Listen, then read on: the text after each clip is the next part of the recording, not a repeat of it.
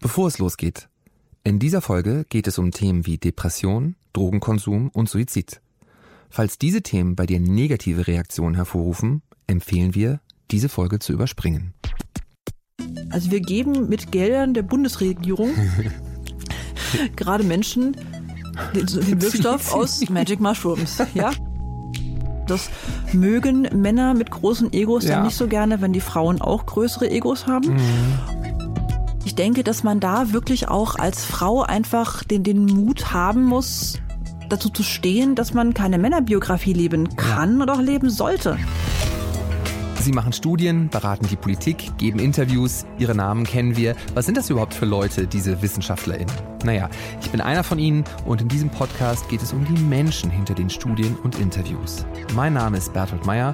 Ich bin Professor für Arbeits- und Organisationspsychologie an der TU Chemnitz. Und das ist People of Science, ein Podcast von Arte und Deutschlandfunk Kultur. Unser Gast in dieser Folge ist Andrea Jungaberle. Die stellen wir jetzt kurz vor. Drogen gegen Depressionen. Was klingt wie ein Versuch hipper Großstädter, den eigenen Drogenkonsum zu legitimieren, ist das täglich Brot von Dr. Med Andrea Jungaberle. Sie forscht an der Berliner Charité dazu, wie psychedelische Drogen in der Psychotherapie eingesetzt werden können, vor allem bei behandlungsresistenter Depression. Mit Betäubungsmitteln kennt sich Andrea Jung-Aberle aus. Sie ist ausgebildete Anästhesistin und Notfallmedizinerin. Dass aus dem Forschungsinteresse für Drogen in der Psychotherapie kein schlechter Trip wird, war nicht selbstverständlich. KollegInnen, die vom Forschungsthema abraten, Studien, die gecancelt werden oder Vorurteile, die am Forschen hindern. Andrea Jung-Aberle hat schon einiges erlebt. All das, um eine Frage zu klären. Können Drogen gegen Depressionen helfen? Herzlich willkommen, Andrea Jung-Aberle. Hallo. Wie erklären Sie Menschen, die Sie nicht kennen, woran Sie forschen? Das ist gar nicht so schwierig. Ähm, letztendlich würde ich sagen, oder erkläre ich das so, dass wir an Therapien arbeiten, die Menschen weiterhelfen sollen, die mit Standard-Psychotherapien, Standard-medikamentösen Therapien nicht erreicht werden können. Und dass man eben bei denen, ja, auch mal über den Tellerrand hinaus gucken muss und dass es da eben Verfahren, Therapien, medikamentöse Zugänge gibt, die schon länger in der Welt sind, aber ähm, bisher eben noch nicht suffizient erforscht worden sind. Und wenn das Thema dann auf, ich sag mal, psychoaktive Substanzen kommt, wie häufig kriegen Sie blöde Sprüche oder Unverständnis zu hören? Immer weniger. Mhm. Also es ist schon so, dass das Thema sich ordentlich aus der Schmuddelecke rausbewegt hat. Als wir so vor 15 Jahren das erste Mal versucht haben, eine Studie in der Art anzuleiern. Mein damals noch guter Freund, mittlerweile Ehemann, Henrik Jungaberle und ich, ähm, war das deutlich schwieriger. Da waren die Themen deutlich tabu besetzte ähm, Psychedelika, um die geht's ja letztendlich, waren viel stärker in der Ecke harter Drogen verhaftet. Wenn man sich da mit Kollegen unterhalten hat, äh, kamen da Rückfragen wie, aber wenn man einmal LSD nimmt, wird man doch abhängig. Also wo man einfach auch ein bisschen fassungslos davor steht, weil es so, so abwegig ist aufgrund des Profils dieser Substanzen. Aber das Wissen war einfach nicht da. Da ist in den letzten Jahren schon einiges passiert. Wie hat denn Ihr unmittelbares Umfeld reagiert, als Sie sich dazu entschieden haben, zu den Wirkungen von Psychedelika zu forschen und zu arbeiten? Vorneweg, ganz liebevoll, es heißt Psychedelika. Denn es geht darum, die, die Psyche zu offenbaren, hat mit Psychose nichts zu tun. Psyche und Delos, die Psyche offenbarend. Und äh, darum Sie sehen geht es ja erröten. auch. Ja, okay. Sehe ich die Zuhörer nicht, aber deswegen sage ich es nochmal, er errötet wirklich. ähm, also als ich angefangen habe, mich mit dem Thema zu beschäftigen, war das interessanterweise wirklich rein aus theoretisch medizinisch-wissenschaftlichem Interesse. Ich hatte keinerlei Ahnung von dem Zeug. Ich bin ähm, buchstäblich als Messdienerin im Westerwald aufgewachsen. Ah, echt, Für ja? mich war das alles ganz weit weg und ich bin letztendlich im Rahmen von Uni-Projekten über dieses Thema gestolpert. In Heidelberg gab es da eine Forschungsgruppe, die sich damit beschäftigt hat. Das waren so ein bisschen ja, das war so ein bisschen das kleine gallische Dorf, umgeben von römischen Garnisonen, weil es die letzten in Deutschland waren, die sich noch damit beschäftigt haben. Wirklich so ein bisschen wie bei Asterix und Obelix. Ah, Und da habe ich angekoppelt, letztendlich über ein Interesse an Medizinpsychologie und da eben äh, dann auch die Kollegen kennengelernt. Wie gesagt, mit dem einen bin ich mittlerweile verheiratet, der hat da damals schon gearbeitet und habe dann letztendlich geholfen, Texte zu übersetzen, eine kleine Konferenz mit zu organisieren und bin so an das Thema rangekommen. Und war das dann gleich Medizinstudium in Heidelberg? Weil ich habe in Ihrem Lebenslauf gewesen, da waren irgendwo auch noch mal ein paar Semester interkulturelle Kommunikation. Das ist richtig. Ich bin sozusagen nach dem Abitur mit Kondensstreifen abgehauen und erstmal nach England gegangen. Weg aus Westerwald. Weg aus Westerwald mhm. Ähm, und habe dann dort äh, erstmal ein paar Semester interkulturelle Kommunikation, Psychologie und Sprachen studiert, aber ah, dann festgestellt, dass der Weg mich zwar in die Kommunikations- und Presseabteilung einer NGO führen könnte, aber nicht an eine Stelle, wo man Entscheidungen trifft. Mhm. Und ähm, irgendwie war es dann so, dass gerade in den Psychologieseminaren ich doch sehr in Kontakt gekommen bin mit dem ganzen Thema Medizin, Anatomie und als ich im Neuroanatomiekurs saß ja. und dachte, Mist, hier musst du den ganzen Kram ja auch lernen, na dann kannst du auch direkt Medizin studieren, ist es irgendwie passiert. Witzig, das heißt, Sie haben dann Ihr Studienfach nochmal gewechselt? Genau, ich habe das da sozusagen hingeworfen und habe mich dann nach Heidelberg beworben, bin glücklicherweise reingerutscht. Das ist ja auch nicht selbstverständlich gewesen, auch heute nicht selbstverständlich, ja. dass man da reinkommt. Und habe dann das ja, Privileg gehabt, ähm, an dieser Uni studieren zu dürfen. Das heißt, die Hochschulkarriere war jetzt auch nicht ganz so geradlinig, dass Sie von Anfang an wussten, klar, ich werde Medizinerin. Also ich bin Expertin für krumme Wege und Abbiegungen. Ich habe das in meinem Leben wahrscheinlich zehnmal gemacht. Aha. Auch auf meinem weiteren Karriereweg, ja. Da würde ich gerne nochmal anknüpfen. Wie groß war die Rolle des Zufalls oder vielleicht auch von Misserfolgen in Ihrem Karriereweg? Wenn ich behaupten würde, die wäre klein gewesen, wäre es gelogen. Es mhm. ist immer mal wieder passiert. Also ähm, ich habe nach dem Medizinexamen eigentlich vorgehabt, ich hatte da auch schon meine Doktorarbeit geschrieben, parallel in der Psychosomatik am okay. ZDI in Mannheim, hatte ähm, auch schon ein Kind bekommen und habe gejobbt, also alles aufeinander, wie man das so macht in jungen Jahren mit viel mhm. Energie und ähm, wollte dann eigentlich eine eine Postdoc-Stelle, also eine wissenschaftliche Stelle ja. nach Ende des, der Doktorarbeit antreten, eben an diesem Institut für Medizinpsychologie. Und wir haben dann auch ein Projekt aufgesetzt, haben angefangen, die Anträge zu schreiben für Geld, für Ethik, was man alles so braucht. Und da sollte es auch schon über, also um psychoaktive Substanzen gehen, nicht um ein klassisches Psychedelikum, also nicht sowas wie Psilocybin oder LSD, sondern ein Entaktogen, also eine Substanz, die mit Gefühlen mehr in Kontakt bringt. Und die Idee damals war eine Paartherapiestudie, wo ein Partner im Paar eine terminale Erkrankung haben sollte, also Krebs, Ulala. MS, sonst irgendwas, aber beide Partner sollten behandelt werden mit äh, der Substanz, um eben ja Lebensqualität zu verbessern, ähm, Angst abzubauen und ja, ja mehr, mehr, mehr Vertrautheit wieder auch im Paar herstellen zu können. Da zeigt sich ja zunehmend, dass diese Substanzen das können. Es war also kein klassisches MDMA, sondern ein Ableger davon, weil wir gehofft hatten, das Stigma so ein bisschen mhm. aus, ausspielen zu können. Aber wir sind damals ähm, mit mit brennender Flagge untergegangen, sozusagen, mit dem Projekt. Das war im Jahre 2008 in Deutschland einfach noch nicht zu realisieren. Das heißt, Sie haben das nicht genehmigt gekriegt, oder wie muss ich mir das vorstellen? Also es kam dann so, dass hier in Deutschland, also hier in Berlin, ähm, ja zwei Menschen gestorben sind im Rahmen von einer Untergrundtherapie. Das ist ein bekannter Fall. Ähm, da hat ein Untergrundtherapeut, der selber unter Wirkung einer Substanz war, mit einer neuen Waage MDMA abgewogen oh und seine Patienten zehnfach überdosiert, oh woraufhin einige auf der Intensivstation gelandet sind, zwei sind verstorben. Und danach war es dann so, dass quasi ähm, der Fakultätsrat den Professor, mit dem wir da kooperiert haben, zu sich zitiert hat und ihm gesagt hat, also wenn du irgendwas damit zu tun haben willst, das geht hier überhaupt gar nicht. Und damit war das Projekt tot. Krass. Und ich habe dann gesagt, okay, dann könnt ihr mich alle mal gern haben und habe mich einfach umgedreht und bin in die komplett andere Richtung gelaufen und habe damals angefangen, in der Chirurgie zu arbeiten. So richtig als praktizierende Ärztin? Naja, ich bin ja nur Fachärztin für Anästhesie und ja. Notfallmedizin. Ich habe aber auch einen klassischen Common Trunk Chirurgie. Ich habe also auch Blinddarm operieren gelernt und Knochenschrauben und so und habe das auch insgesamt vier Jahre gemacht. Und wie sind Sie dann zurück zu dem Thema gekommen, dass sie jetzt Ihre Wissenschaftlerinnenkarriere, obwohl Sie im Vorgespräch zu mir gesagt haben, Sie sehen sich als, habe ich das richtig in Erinnerung, angewandte Wissenschaftlerin? Ja, Praxisforscherin, Praxisforscherin. so wie das früher auch üblicher war, mhm. gerade in der Medizin. Und wie sind Sie da zurückgekommen von der Blinddarm-OP? Gar nicht so einfach. Das mhm. Erste, was mir passiert ist, ist, dass ich als Frau in der Chirurgie mit zwei Kindern keinen Mentor gefunden habe.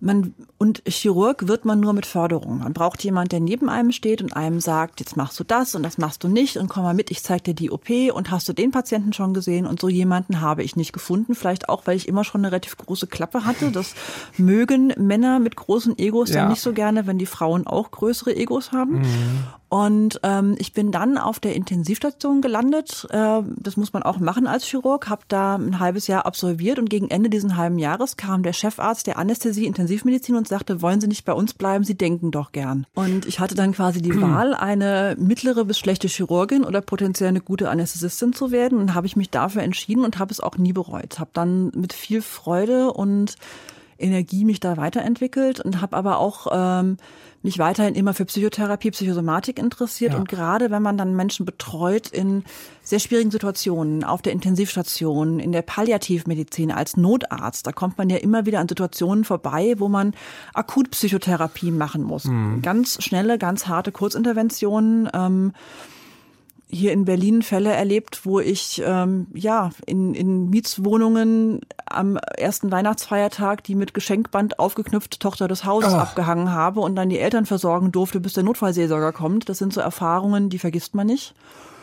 Und ähm, ja, das, da, da ist sozusagen der, der Mensch als Ganzes mir nicht fern geworden. Das ist so ein bisschen die Kunst in dem Job, dass man eben auch zulässt, dass, dass Menschen an einem dranbleiben.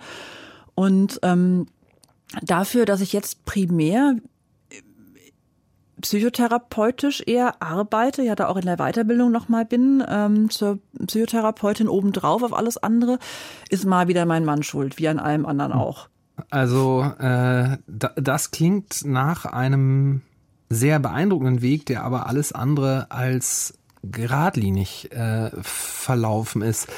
Ähm, auch wenn es wahrscheinlich auch ein bisschen ein Klischee ist bei dem Thema psychoaktive Substanzen. Aber ich musste, als ich ihren Lebenslauf gelesen habe, mich an meinen äh, Psychopharmakologie-Dozenten äh, erinnern äh, in meinem Psychologiestudium.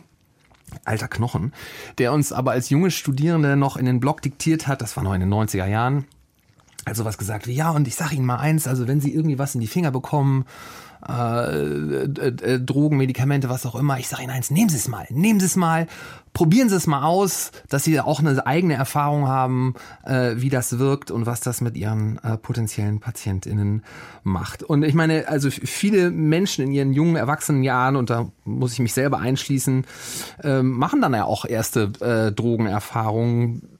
Sie auch? Also wenn ich jetzt behaupten würde, keine Erfahrung mit erweiterten Bewusstseinszuständen zu haben, würde ich lügen. Und hat das, hat das dann auch eine Rolle gespielt dafür, dass Sie sich in diese Richtung auch forschend arbeitend bewegt haben?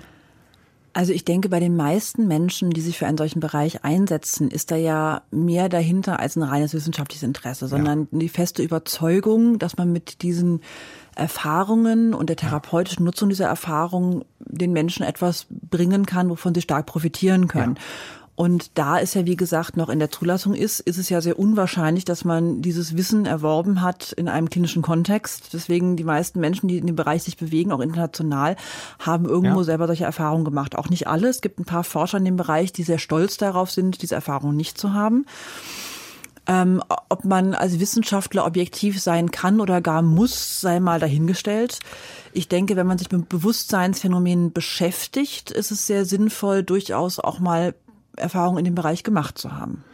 Ja, und da würde ich noch mal gerne auf einen Punkt zurückkommen, den Sie gerade eben schon äh, erwähnt haben, nämlich die Relevanz auch von einem wissenschaftlichen Netzwerk, das einen dann auch fördert und unterstützt, vielleicht auch gerade so in solchen schwierigen Debatten. Und da kann ich mir vorstellen, dass wenn man gerade in einem solchen Bereich forscht, über den es auch eine Menge, ich sag mal, Vorurteile gibt und der dann jetzt auch wieder so neu aus der, wie Sie haben es, glaube ich, gerade selber gesagt, Schmuddelecke rauskommt, da kann ich mir vorstellen, dass das mit so einem Netzwerk ganz besonders schwierig ist und einer kollegialen Förderung.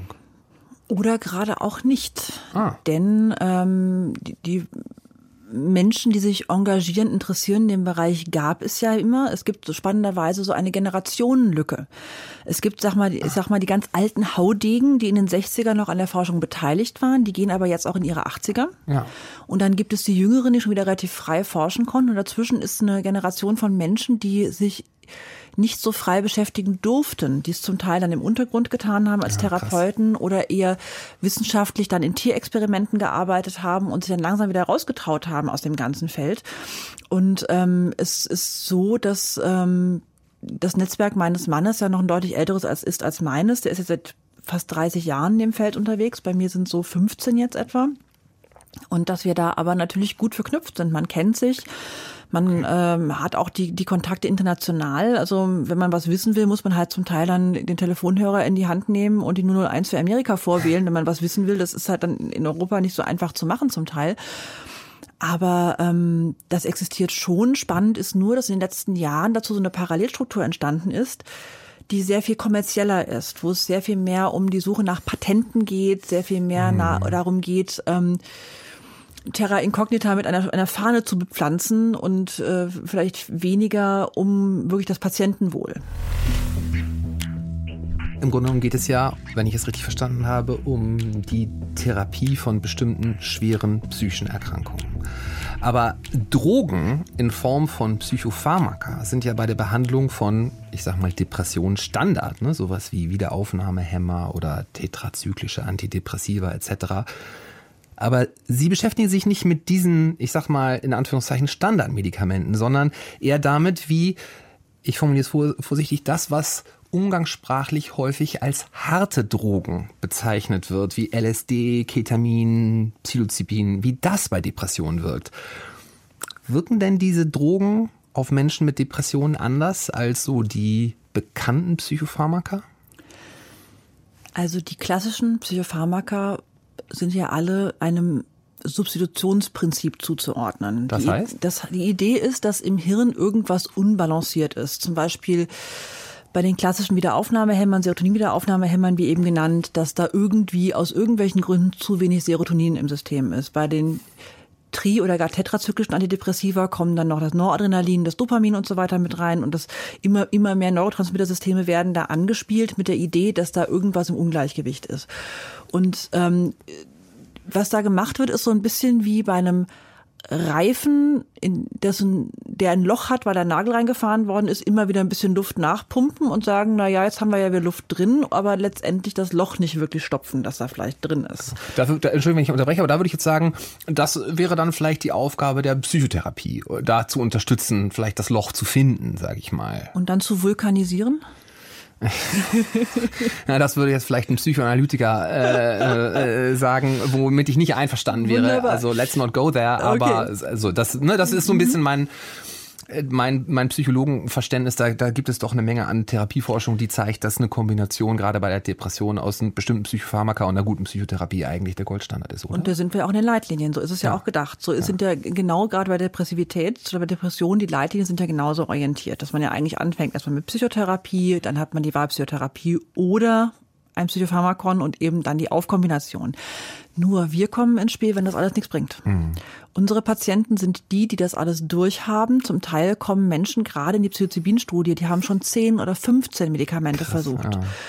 Die sind verzweifelt. Ja. Ähm, die wissen auch nicht mehr ein und aus. Und ich meine, dieser Begriff des Austherapierten ist ja super gemein, weil letztendlich sagt er nur, meinem Psychiater ist nichts mehr eingefallen, das ist an mir hängen geblieben. Und das, was diese Therapien machen, die wir machen, die funktionieren anders. Also ähm, kein Patient kriegt innerhalb dieser Studien jeden Tag eine kleine Menge Psilocybin oder LSD. Natürlich gibt es da draußen in der großen, weiten Welt auch dieses Konzept des Microdosings. Mhm. Fußnote. Microdosing beschreibt den Einsatz von Wirkstoffen in extrem kleinen Dosen. Natürlich gibt es da draußen in der großen, weiten Welt auch dieses Konzept des Microdosings, mhm. das gerade erst in den Anfängen der Beforschung ist. Das ist noch viel weiter zurück als das, was wir machen. Und da spielt der Placebo-Effekt anscheinend eine wahnsinnig große Rolle. Also wenn man das sozusagen, also Placebo-Effekt wird ja klassisch über das ähm, endogene Opioid-System mit modelliert, äh, moduliert. Und wenn man Opiatantagonisten gibt, kann man quasi diese Effekte austricksen. Ah, ist ja, ja, von diesem Microdosing. Das heißt, da ist gar nicht so klar, macht das wirklich was oder ist das ein sehr starker Placebo-Effekt, weil eben die Erwartung da ist, dass es das macht. Die Therapien, die wir machen, laufen darauf raus, dass man wenige Male gezielt höhere, wirklich psychoaktive Dosen, psychedelische Dosen, die Substanzen gibt, die zu starken inneren Prozessen und Erfahrungen führen. Also sowas wie Halluzinationen, einen richtigen Trip.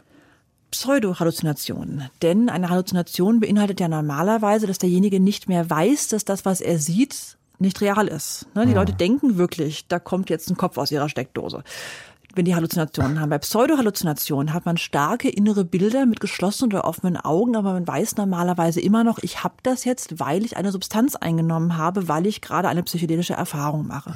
Aber ja, es geht darum, ähm, Dinge hochzuholen innere Bilder, Prozesse. Und das kann sehr biografisch sein, das kann sehr emotional sein.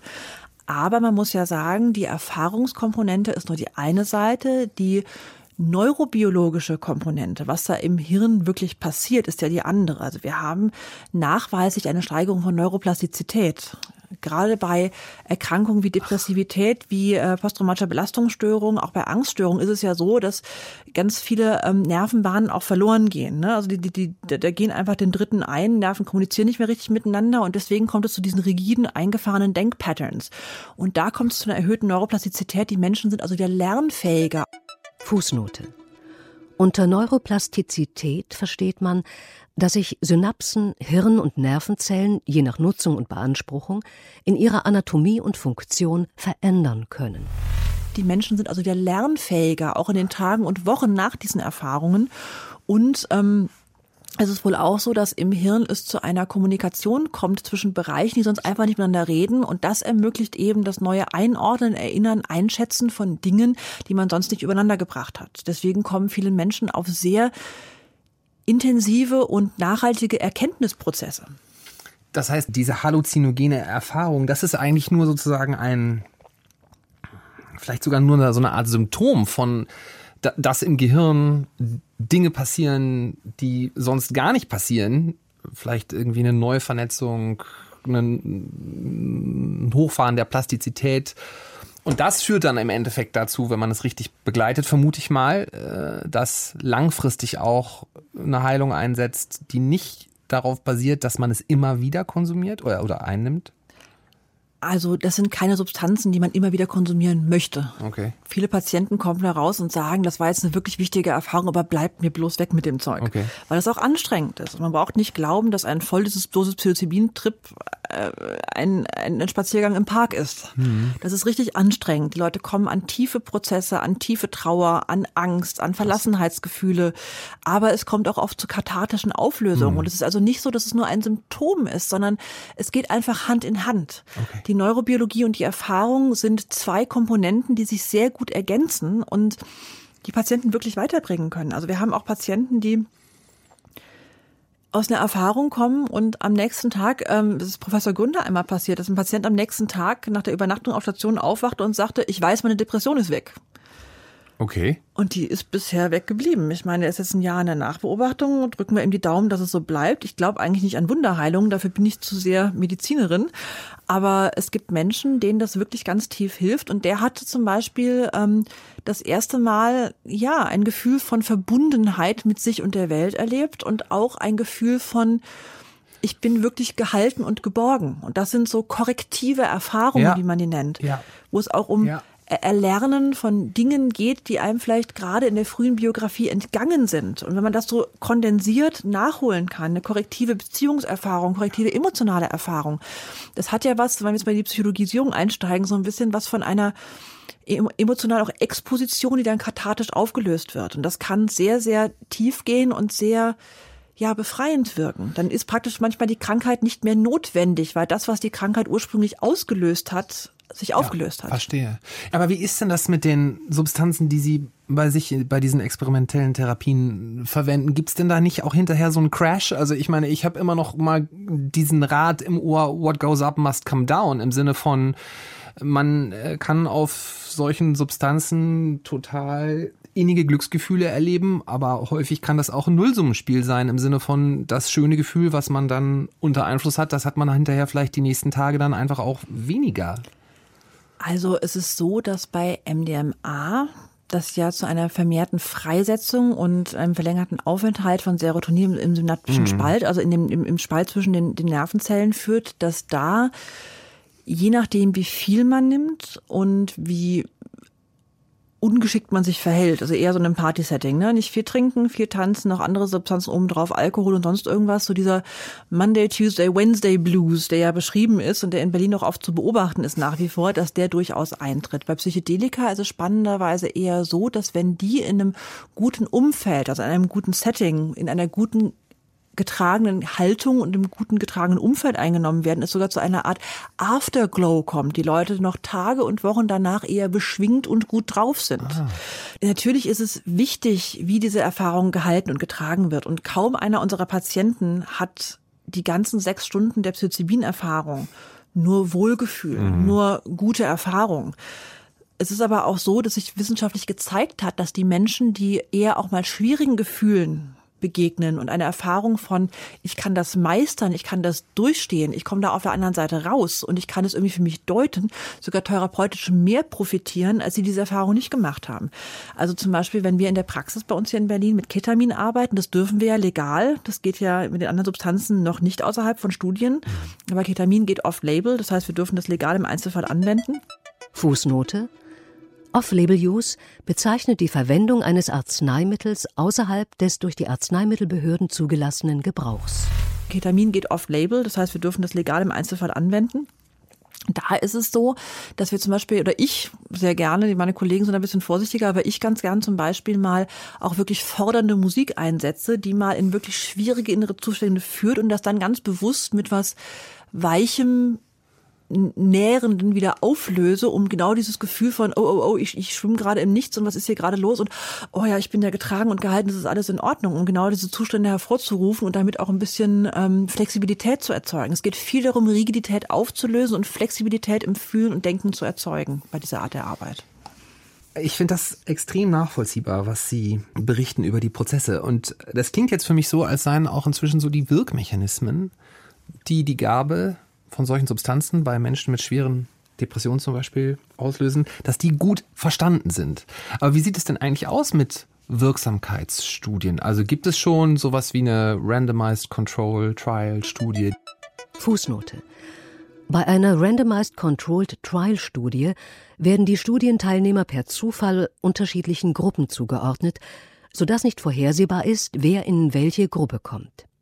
Eine Gruppe erhält zum Beispiel das zu untersuchende Medikament. Die zweite Gruppe, die sogenannte Kontrollgruppe, erhält ein Placebo, ein anderes Medikament oder gar nichts. Also gibt es schon sowas wie eine Randomized Control Trial Studie, die zeigen kann, dass die Gabe von so, ich sage jetzt mal psychedelischen Substanzen, ähm, dass die Nutzen hat im Vergleich zu Treatment as usual, also im Vergleich zur Standardtherapie. Was wir ja gerade machen ist, da geht es ja bei uns und in einigen anderen Studien weltweit, das sind ja mittlerweile, ich glaube, es müssen über 40 Arbeitsgruppen sein weltweit, die an diesen Substanzen arbeiten. Und wir machen ja ähm, unter der Führung von äh, Professor Gerd Gründer, äh, ZI Mannheim, Charité Berlin, gerade die weltweit zweitgrößte Studie zum Thema Depression und äh, therapieresistente, nee, Psilocybin, Entschuldigung, und therapieresistente Depression, so rum. Ähm, und wir sind dabei, 144 Patienten zu behandeln. Das ist relativ Krass. viel. Also ich sag ja. mal, mhm. die, die Studien, die vorher gelaufen sind, die hatten dann zum Teil 20, 30 äh, Probanden. Da muss man sagen, kommt man statistisch auch schnell in die ja. Bredouille, wie jeder weiß, der sich ja. in dem Feld schon mal bewegt hat. Da kann man dann wenige Dinge wirklich gut ableiten. Bei einer, also die statistische Power bei 144 genau, Patienten ist, ist, einfach eine ganz andere Sache. Und da haben wir jetzt auch schon über 100 Patienten eingeschlossen an beiden Standorten und werden dieses Jahr auch noch fertig werden. Und äh, das ist die größte wissenschaftlich äh, organisierte Studie. Es gibt eine kommerzielle Studie einer Firma, die ist größer. Aber das Tolle ist, und darauf sind wir sehr stolz, wir machen das gerade komplett finanziert vom Bundesministerium für Bildung und Forschung hier in Deutschland. Super. Also wir geben mit Geldern der Bundesregierung gerade Menschen den, den Wirkstoff aus Magic Mushrooms. Ja? Und ähm, die Studie wird vom BMBF finanziert. Aber wenn ich Sie richtig verstanden habe, wäre das noch vor 10, 15 Jahren ziemlich undenkbar gewesen, auch bei dem Stigma, das den Psychedelika habe ich von Ihnen gelernt. Ich bin ähm, stolz auf Sie. Danke. Ähm, anhaftete. Und ich denke, Sie haben ja wahrscheinlich auch ganz persönlichen Beitrag äh, dazu geleistet, dass in der Wahrnehmung der Fachwelt und der Öffentlichkeit sich hier auch was verändert hat. Macht Sie das auch ein bisschen stolz? Also ich sehe mich da als Teil einer Gruppe von Menschen, die sehr viel eingesetzt haben, beruflich und auch energetisch, privat, wie auch immer, um das voranzutreiben. Mhm. Und wir haben das große Glück, dass eben in unserem Netzwerk hier in Deutschland viele Menschen dabei sind, die auch, ja, mit Werf, Eloquenz und auch Fachwissen das Ganze vorangebracht haben. Und ähm, natürlich bin ich auch froh und stolz, Teil des Ganzen zu sein, aber ich sehe auch sehr klar, ähm, dass ich da auch nur, ich sag mal, ein Steinchen in der Steinlawine bin. Ja, aber äh, das äh, scheint mir jetzt doch ein bisschen wenig zu bescheiden, denn ich glaube, äh, Sie haben, wenn ich Ihren Schilderungen so lausche, ein ganz beeindruckendes Maß an Durchhaltevermögen auch an den Tag gelegt, oder? Ja, aber das haben die anderen genauso. Ja, aber ich glaube, das ist ein, äh, ein wichtiger Punkt ähm, im Wissenschaftsbetrieb, der häufig ähm, nach meiner persönlichen Überzeugung nicht stark genug betont wird, wie wichtig eigentlich das Durchhalten ist. Das ist mit Sicherheit so, wobei ich ja sagen muss, ich habe von der ganzen wissenschaftlichen Arbeit ja auch ein paar Jahre Pause genommen sozusagen. Ne? Also während meiner Facharztausbildung habe ich mich da gar nicht so intensiv eingebracht anfänglich. Also gerade in meiner Chirurgiezeit habe ich wirklich gedacht, es ist ja nett, dass ich mal Wissenschaft gemacht habe, aber das war es dann jetzt auch. Und das ist dann quasi zu mir zurückgekommen. Also so richtig involviert in Forschung bin ich eigentlich erst wieder seit sechs Jahren. Natürlich habe ich meine Doktorarbeit in dem Bereich schon ja. geschrieben, Psychosomatik, habe auch mittlerweile ein Buch geschrieben in dem Bereich und so weiter. Und das ist, ist schon auch da gewesen. Aber ähm, das ist vielleicht auch eine Botschaft, also gerade an Frauen. Man muss auch nicht die ganzen 20er und 30er Jahre durchgängig am Start sein. Das ist auch ein Denkfehler, den ich gemacht habe. Ich ja. bin zum Beispiel nach beiden Kindern nach einem halben Jahr wieder arbeiten gegangen, weil ja. ich mir gedacht habe, ich kann es mir nicht leisten, leisten länger. Pause zu machen. Ich, und ich denke, dass man da wirklich auch als Frau einfach den, den Mut haben muss, dazu zu stehen, dass man keine Männerbiografie leben kann ja. oder auch leben sollte. Ja. Und dass die Dinge, die man mitbringt, auch ähm, ja einen im Positiven unterscheiden. Und ähm, ganz ehrlich, mir konnte nichts Besseres passieren, als dir es, mir in, in diesem, in diesem Männerladen Chirurgie jemand die Tür vor der Nase zugeknallt hat, weil denn so habe ich die gefunden, die mich auf einen viel besseren und breiteren Weg geführt hat. Das weiß man aber erst hinterher. In dem Natürlich. Moment, wo einem die Tür vor der Nase zugeschlagen wird, kann sich das auch wie ein Weltuntergang anfühlen. Und dann braucht man aber irgendwie auch eine Ressource, die einen irgendwie dann, dann trotzdem bei der Stange hält und vielleicht nochmal um die nächste Ecke gucken lässt, ob sich da nicht vielleicht wieder eine Tür öffnet. Auf jeden Fall. Und manchmal spielt einem ja auch die Zeiten der Zufall in die Hände. Ja. Und ich denke, dass eine der wichtigsten Erfahrungen, die ich gemacht habe, ist, dass sich Wege finden und dass man manchmal so. einfach ein bisschen Geduld haben ja. muss und dass gerade ja. dieses Netzwerken, was ja uns Frauen auch oft noch ein bisschen mehr liegt, vielleicht, weil man nicht ganz so krass kompetitiv auftritt wie die Männer, einem auch sehr zum Vorteil gereichen kann. Ich würde jetzt äh, gerne in den letzten Teil jetzt unseres kommt. Gesprächs überleiten. Ja, genau, jetzt äh, werden die Samthandschuhe ausgezogen. Ähm, Im Ernst, also äh, wir versuchen oder ich versuche in diesem Gespräch auch mal eine etwas steilere These mhm. äh, zu formulieren, um vielleicht auch mal ein bisschen kontrovers über das äh, Thema zu sprechen, über das meine Gesprächspartnerin forscht. Und ich würde jetzt mal Folgendes behaupten wollen, und zwar, dass die zunehmende gesellschaftliche Akzeptanz von psychoaktiven Substanzen auch ein Symptom ist von einer sehr kapitalistisch geprägten Selbstoptimierungswelle. Und ne, so dieses äh, Microdosage hilft mir, derjenige zu sein, der ich sein möchte. Das macht mich kreativer und wenn ich als Student Schwierigkeiten beim Lernen habe, dann besorge ich mir ein bisschen Ritalin. Äh, und wenn ich äh, am Wochenende feiern gehe, dann ziehe ich mir Line Keter und das ist alles irgendwie viel aufregender. Und da, da steckt irgendwie, ich finde auch so ein Stück weit dieses, diese, die, diese Selbstoptimierung drin, die sich momentan durch alle möglichen Fasern der Gesellschaft irgendwie durchzieht. Und in diesem Kontext werden vielleicht auch Risiken dieser, dieser Substanzen im gesellschaftlichen Diskurs, der jetzt wieder offener für solche Substanzen zu sein scheint, unterschätzt. Risiken, was solche Dinge wie zum Beispiel Psychosen oder Abhängigkeiten angeht. Also wir sind uns relativ einig. Hm. Also ich habe das Gefühl, dass ich mir permanent den Mund fusselig rede, um eine realistische Perspektive reinzubringen. Okay. Wir sind aus dem einen Extrem ins andere gekippt. Früher war das alles bar und bloß die Finger weg und alles eklig und jetzt ist es hip toll ja. und ist aus dem Silicon Valley rübergeschwappt. Ähm, klipp und klar, vorneweg. Nichts, was eine Wirkung hat, hat keine Nebenwirkungen. Nichts, was therapeutisch wirkt, wirkt für alle. Aber stellen wir uns mal vor, ähm, mein Hausarzt verschreibt mir gegen meinen Bluthochdruck Metoprolol.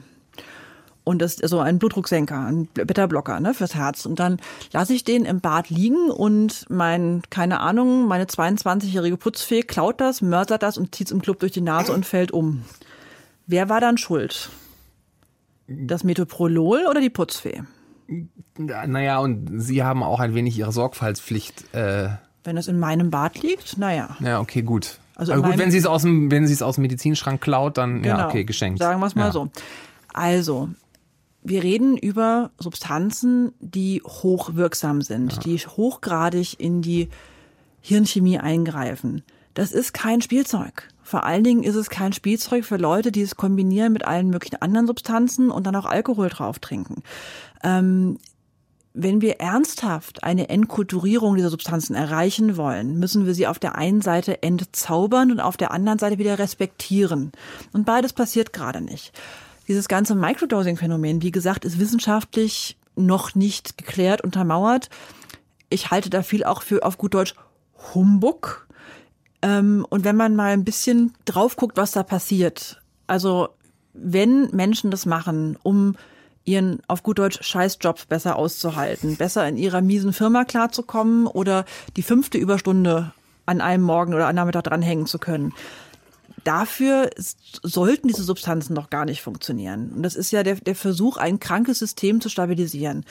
Diese Substanzen sind eigentlich, wenn sie richtig angewandt werden, ich spreche jetzt nicht von Kokain und Crystal Meth, sondern ich spreche von den klassischen Psychedelika, MDMA und bis zum gewissen Punkt auch Cannabis, das kann das zum Teil auch, sind es Gamechanger. Das sind Substanzen, die einem helfen können, die eigene Situation anders zu bewerten, neu anzugucken und mit sich selber anders umzugehen. Also die nicht im System stabilisieren, sondern am System schrauben.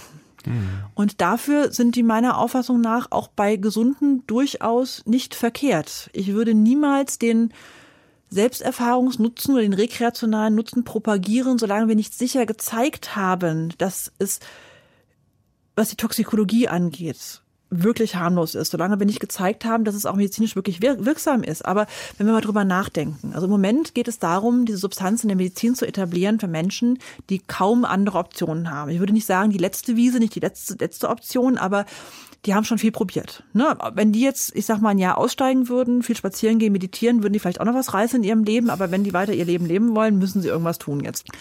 Aber es gibt ja auch Menschen, die sind nicht therapieresistent krank, aber haben Sinnkrisen, existenzielle Fragen, haben einen Partner verloren, stehen in ihrem Leben an einem Scheideweg, sehen Umweltzerstörung, sehen vielleicht kriegerische Geschehen, haben vielleicht andere existenzielle Fragen an das Leben. Und da wäre doch ein schöner nächster Schritt, wenn diese Substanzen auch in einem geführten Rahmen zugänglich gemacht werden könnten in Zentren, wo es um ja existenzielle innere Begegnung geht, vielleicht betreut von Therapeuten, vielleicht betreut auch von speziellen Coaches dann, weil die Menschen sind ja nicht psychisch krank, aber mit einem guten Screening, mit einem Backup und mit einer Limitierung der Anzahl, wie oft man das machen darf pro Jahr. Und das wäre dann sozusagen das Sicherheitsnetz gegen Suchtgefahr und Psychosen? Also bei den klassischen Psychedelika ist es so, dass die Suchtgefahr gegen Null geht. Erstens deshalb, weil es nach der Ersteinnahme zu einer Downregulation der Rezeptoren kommt. Wenn ich heute 2,5 Gramm Magic Mushrooms, also Psilocybin-Pilze einnehme, müsste ich morgen das Zehnfache nehmen, um die gleiche Wirkung zu haben und übermorgen noch mal mehr obendrauf. Mhm. Also die Suchtgefahr ist eine, die, die, die kann man ein bisschen außen vor lassen. Natürlich muss man sich immer angucken, man kann alles zur Krücke machen um sich daran zu stützen. Auch wenn es nicht körperlich oder tief psychisch ja. abhängig macht, kann man sich immer auf Krücken stützen. Also Leute sagen, ich kann keine Entscheidung mehr in meinem Leben treffen, ohne vorher eine psychedelische Erfahrung gemacht zu haben. Das ist zum Beispiel schwierig. Da kommt dann eine Form von atypischer, in Anführungsstrichen, Verhaltenssucht auf, ja. sag ich mal. Ja. Ähm, Thema Psychose, Thema Bipolarität, also manisch-depressive äh, Episoden, das muss man angucken. Also ist es so, dass diese Substanzen bei keinem Menschen, der keine Tendenz in eine solche Richtung hat, eine Psychose oder eine Manie auslösen werden. Aber ja. wenn Menschen das Potenzial dafür in mhm. sich tragen, sei es genetisch, sei es verhaltensbiologisch oder sonst irgendwie, kann es eben sein, dass man die aus der gerade noch gehaltenen Stabilisierung mit einer solchen disruptiven Maßnahme runterschubst in dieses Erleben. Und das kann sehr unangenehm sein. Es ist aber ja auch so, dass in der Bevölkerung circa ein Prozent der Bevölkerung mal eine psychotische Phase durchmachen in ihrem Leben. Das heißt, das Potenzial tragen wir alle irgendwo in uns.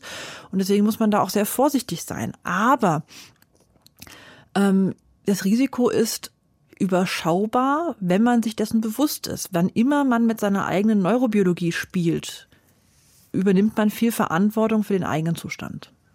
Nun wirken Sie aber nun sehr optimistisch, was Heilungschancen durch äh, diese Substanzen bei Menschen mit einer schweren Depression äh, angeht. Viele Menschen, die gerade an einer schweren Depression leiden, tun das sehr, sehr, sehr lange, teilweise Jahrzehnte. Ist eine Heilung im klassischen Sinne ist überhaupt realistisch? Ein Heilsversprechen ist immer eine große Nummer ich würde gerade in diesem psychischen Kontext wahrscheinlich nie ein Heilsversprechen machen. Man kann sowas nicht versprechen. Man kann sagen, mit dem, was wir wissen, mit dem, was an Forschung vorliegt und dem, wie ich Sie als Individuum mit Ihrem Fall einschätze, habe ich die begründete Annahme, dass wir ihnen vermutlich helfen können. Wie weit das geht, wie lange das hält und was es dafür braucht, müssen wir gemeinsam rausfinden. Also in, in diesem Arbeitsfeld, gerade durch diesen unglaublichen Hype, durch Michael Pollan, durch Netflix, durch mhm. Gwyneth Paltrow mit Goop und was weiß ich. Oh Gott, ja. Ähm, es, es redet ja jeder und dessen Nachbar über dieses Thema mittlerweile. Und da ist Erwartungsmanagement. Die Leute runterholen, ihnen sagen, es ist nicht die Silver Bullet, die jetzt jedes seiner Probleme lösen wird. Und nein, die Welt wird nicht morgen anders sein, nachdem du diese Substanzerfahrung gemacht hast. Also ich habe das Gefühl, die Hälfte meiner Arbeit momentan, gerade auch mit Patienten, die bei uns in der Praxis anrufen, ist Erwartungsmanagement. Ah, okay. Und die Leute da dazu zu bringen, realistische Erwartungen zu haben, die Hoffnung nicht zu töten, aber sie auf ein, ein, ein Niveau zu bringen, das eine Arbeitsbeziehung ermöglicht, die auch Enttäuschungen aushält. Das ist ein ganz zentrales Element. Ähm, können Sie quantifizieren, so jetzt nach Ihrer Erfahrung aus Ihrer Praxis, was, was Sie so sagen würden, wie hoch Ihre Erfolgsquote ist im Sinne von, ich würde es jetzt mal weich definieren, dass Menschen, die als austherapiert gelten mit einer schweren Depression, hinterher doch subjektiv das erlebt, das, das, das Gefühl haben, dass es ihnen deutlich besser geht als, als vorher. Das sind schon viele. Quantifizieren, da jetzt eine Zahl draufhängen, da, da tue ich mich so ein bisschen ja. schwer mit. Wir machen auch dort vorher, nachher Erhebungen mhm. zum Thema Depressivität. Aber manchmal ist es spannenderweise so, dass ganz andere Faktoren das sind, was nachher ausschlaggebend ist. Also Leute sagen dann, also ich, mache es jetzt einfach mal. Ich lehne mich jetzt aus diesem Fenster und halte mich am Türgriff fest dabei. Ähm, also so um die 70, 75 Prozent. Dann doch. Ja, schon. Mit dem großen Aber, dass man eben gucken muss, wie lange hält das? Was ist, wenn die nächste emotionale Bodenwelle kommt? Was ist, wenn das Leben nach wie vor schwierig ist, ja. man sich mit dem Mann nicht verträgt, der Job keinen Spaß macht und die Kinder stressen? Denn wir haben ja die ganzen Variablen, die auch Menschen in ihrer Depressivität halten, nicht verändert. Ne, das muss man sich auch klar machen. Wenn Menschen nicht bereit sind, Konsequenzen zu ziehen aus den Dingen, die sie erfahren, lernen und auf den Weg bringen und dann auch nicht bereit sind, weiterzuarbeiten.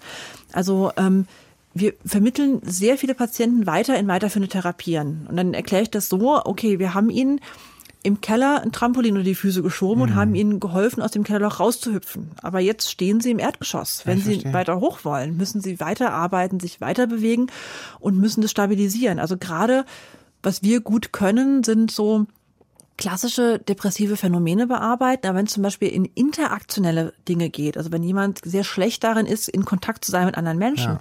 da gibt es ja Therapieformen, wie zum Beispiel das, das CBASP in der Depressionstherapie, wo es sehr darum geht, in Gruppen Menschen in Kontakt zu bringen und da ja neue Verhaltensweisen einzuüben. Soziale Kompetenzen auch. Ja, letztendlich ja. Und das können wir eben nicht ausgleichen. Wenn jemand das fehlt, dem fehlt es nach einer Behandlung bei uns immer noch. Und dann ist es gut, da weiterzugehen. Aber Sie wissen noch nicht so richtig, ob es nicht dann vielleicht mittel- bis langfristig immer mal wieder vielleicht eine Sitzung braucht, um den Leuchtturm zu erhalten. Also was ich meinen Patienten in der Ketamin augmentierten Therapie sage, ist, hier gibt es kein All-You-Can-Cater, hier gibt es keine Flatrate, wir wollen keine Stammkunden züchten. Unser Ideal ist, sie machen die Behandlung und dann gehen sie wieder. Ja. Wenn Sie merken, Sie kommen wieder an einen Punkt, wo Sie abrutschen und kriegen es alleine nicht hin, können Sie sich melden und wir besprechen gemeinsam, ob eine kurze Intervention mit noch ein paar Stunden Therapie und noch mal eins, zwei Mal Ketamin, wir machen ja meistens so sechsmal über hm. einen Zeitraum von zwei Monaten in der Therapie, die mit der wir initial arbeiten, dann entscheiden wir das gemeinsam. Aber es gibt auch Patienten, wo wir sagen, nee, also du versuchst dich gerade in was zu flüchten, wir machen das jetzt nicht nochmal und andere kommen wirklich frischen auf und segeln dann gut weiter. Ja, jetzt äh, vielleicht noch eine kritische Nachfrage. Können Sie denn ausschließen, dass ein Patient, eine Patientin, die jetzt bei einer solchen Ketamintherapie eine ganz besonders tolle Erfahrung macht, ein ganz besonders schönes Leuchtturmerlebnis hat, sich dann hinterher denkt, oh na prima, äh, dann besorge ich mir jetzt halt mal ein Gramm Keter irgendwie im Nachtleben und dann mache ich mir das selbst. Also wir arbeiten ja intravenös. Hm. Das sind andere Erfahrungsräume. Okay. Die kriege ich durch das Schniefen von Ketamin oder auch von, durch, durch die Einnahme über andere Körperöffnungen mit Schleimhaut kriege ich das nicht hin. Ne? Ähm, jetzt ist es aber so, dass wir mit den Patienten das auch sehr klar besprechen. Wir versuchen die von vornherein nicht eine Substanzfixierung zu führen, mhm. sondern zu sagen, hier geht es darum, Erfahrungen zu machen und den neurobiologischen Rückenwind, den die Substanzen mitbringen, gut für sich zu nutzen ähm, das verhindern, dass die Leute das tun. Das, ja. das kann man nicht. Aber wir haben es doch auch mit erwachsenen ja. Menschen zu tun. Ja. Äh, ich kann dir ja auch nicht daran hindern, sich eine Flasche Wodka zu kaufen. Nee, natürlich nicht. Aber das äh, bringt mich vielleicht tatsächlich zu meiner letzten Frage. Mhm. Ähm, nämlich, welchen Umgang mit Drogen wünschen Sie sich allgemein von der Gesellschaft? Also ist es Ihrer Meinung nach wünschenswert, dass wir eher einen liberaleren Umgang finden, Cannabis legalisieren, ja, wie zum Beispiel das im Koalitionsvertrag angedeutet ist, oder vielleicht sogar noch andere Substanzen legalisieren oder einen anderen Zugang dazu finden. Was denken Sie? Also da wäre ich schwer für viel, viel Information und dann die Substanzen, über die wir das meiste wissen, auch die in geringem Maße legal zugänglich machen. Jetzt muss man sich mal klar machen, also hier in Berlin gibt es mehrere Ladengeschäfte, die ganz legal legale LSD-Derivate verkaufen. Was? Auch ja, die gibt es. Es war jetzt eine Zeit lang das 1V-LSD, vorher das 1CP und das 1C-LSD. Das 1D-LSD ist gerade immer noch legal. Krass. Und da kann man dann einen bunten Beutel mit 500 Pillen drin kaufen, die nicht so teuer sind letztendlich, sind billiger als auf dem Schwarzmarkt. Und äh, da kaufen das halt auch 15-Jährige im Zweifelsfall im 500er-Pack ein, weil sich keiner so richtig drum stört. Und legal ist es ja auch noch. Die sind nicht zum Konsum am Menschen vorgesehen. Die laufen als sogenannte Research Chemicals, also als Forschungschemikalien. Man kriegt dann so einen Zettel dafür dazu in den, in den Beutel reingelegt. Ähm, bitte nicht einnehmen, nur für wissenschaftlichen Gebrauch. Ähm, mhm. der 20-Jährige mit Nasenpiercing, der sein Labor damit zu Hause füttert, möchte ich sehen. Mhm. Das geht vielleicht doch eher mit auf die Party. Aber das gibt es ja. Und diese Substanz sind zum Beispiel deutlich schlechter beforscht als Magic Mushrooms, Psilocybin oder das klassische LSD, zu dem wir Forschungsdaten aus mittlerweile 80 Jahren haben. Also das System, wie mein Sohn sagen würde, wird eh gedribbelt das wird umgangen und dann wäre es doch viel sinnvoller, dem Ganzen vorne wegzukommen. Ich war zum Beispiel vor zwei Wochen eingeladen auf einer kleinen Expertentagung in Lissabon, wo die Europäische Drogenbeobachtungsstelle mit 20 internationalen Experten diskutiert hat, wie die Entwicklung in Europa weitergehen soll, weil die das Gefühl haben, bei Cannabis, dem rollenden Wagen hinterhergelaufen zu sein. Und die würden jetzt gerne eher auf den Wagen aufspringen und vielleicht mitlenken, wo es denn mhm. hingehen soll. Und da wird ganz offen diskutiert, welche Formen von medizinischem und auch äh, Freizeitgebrauch denn in die Wege geleitet werden kann und soll in den nächsten Jahren. Also das ist durchaus so, dass das interessiert, auch auf höchster politischer Ebene. Krass, also für jemanden wie mich, der irgendwie so Kindheit und Jugend in den 80er, 90ern und das frühe Erwachsenenleben in den Nullern ist das echt ein ganz schöner Paradigmenwechsel. Ne? Das ist schon echt krass. Ja, und bei, wie bei jedem großen Paradigmenwechsel muss man aufpassen, dass man jetzt auch nicht äh, freudeschreiend in eine andere Richtung rennt und dabei genauso viele Fehler macht wie vorher. Hm. Also das mit Maß balanciert, evidenzbasiert und wissenschaftsbasiert das Ganze anzugehen, ist meiner Auffassung nach der einzige Weg und dazu hoffe ich, ja, leisten wir mit unserer Arbeit einen Beitrag. So, und da sind wir nämlich an dem Punkt, was für einen großartigen gesamtgesellschaftlichen Beitrag Wissenschaft leisten kann. Und in diesem Sinne, Frau Junge-Abele, vielen Dank, dass Sie heute Abend hier waren. Ganz toll. Sehr gerne, Dankeschön. Das war People of Science, ein Podcast von ZDF Arte und Deutschlandfunk Kultur, produziert von Authentic. Redaktion für diese Folge hatten Pitt Arnold von Authentic sowie Linde Dehner und Moritz Hoppe vom ZDF. Unsere ProducerInnen waren Kais Harabi von Deutschlandfunk Kultur und Alexandra Minzler von Authentic. Mein Name ist Berthold Meyer. Wenn euch der Podcast gefallen hat, dann schreibt gerne eine Bewertung, gebt uns Sterne, am besten empfehlt uns weiter. Bis zum nächsten Mal.